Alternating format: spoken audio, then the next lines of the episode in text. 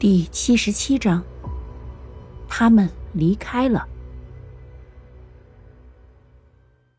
哪里啊？林业以为于吉是在骗他，于是没好气的说道。于吉伸出手指着古镇里的一处房顶：“喏，就是那里。”林业一听，顺着于吉的手看了过去，结果脸色顿时一阵难看。连忙扯着虞姬跑到顾白身边，一把扯住顾白的胳膊，说：“别往前走了，你快看那里是什么？”顾白面无表情的看了一下林业，然后继续往前走。林业面色顿时一变，他往后退了退，故意拉开和顾白的距离。然而这一拉开距离，目光所及却是连林业也感到一阵胆战心惊。这哪里还是顾白啊？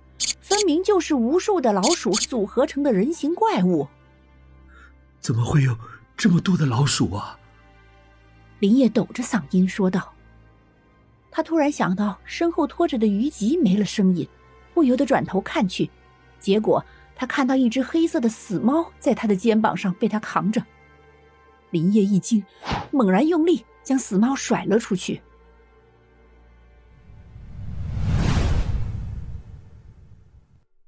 寂静的房间里只有一个人在呼吸，他的呼吸绵长有力。很久之后，他终于要醒过来了。黑色的眼眸慢慢露了出来，他的双眼没有焦点，整个人还处在没睡醒状态。你终于醒了。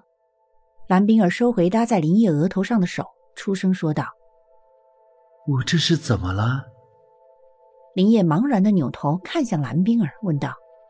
他的目光有些恍惚，似乎还没有睡醒的样子。你忘了吗？薛月失踪的那天，你和蓝双儿留了下来，我们都去找薛月去了。结果你突然就发狂，差点伤了蓝双儿。幸好我们赶回来，及时阻止了你。蓝冰儿目光一闪，说道：“是吗？可是我……”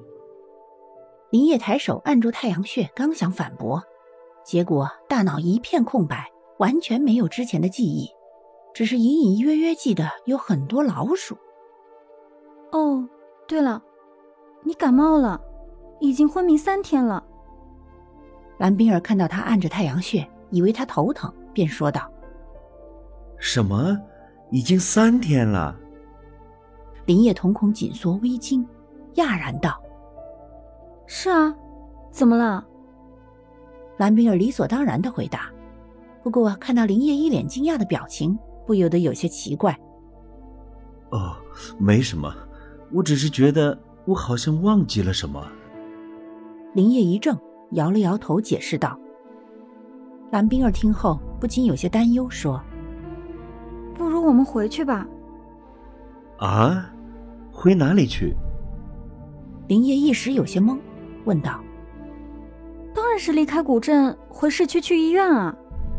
你感冒发烧三天还没好，现在你又把之前的事情忘了，这不去医院哪成啊？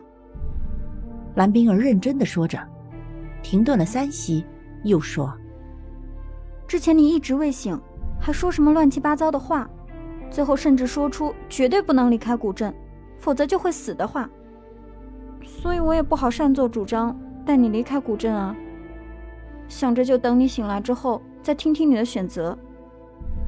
他们呢？林业起身疑惑的问道。蓝冰儿脸色一僵，然后摇了摇头说：“他们有事儿，先走了。”林业一愣，然后问：“走？他们是去哪里了？难道又去了王家祠堂？”蓝冰儿目光一闪，摇了摇头说。在昨天就坐车离开了古镇，说是你撞邪了，肯定是玩笔仙招惹了笔仙，才会发狂似的想要杀了双儿。哦，这样啊，为什么我没有之前的记忆？我到底是为什么要伤蓝双儿啊？冰儿，你知道吗？林业狠狠想了想，却没有想起来，于是开口问道。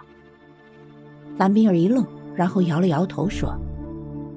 我也不知道，是蓝双儿说你追着他要杀他。那他呢？他也走了。他说你这病是咎由自取，而且他还从你床下拿到了证据。蓝冰儿似乎不愿提及，他扭头不去看林叶。本集播讲完毕，下集更加惊悚，记得要听啊！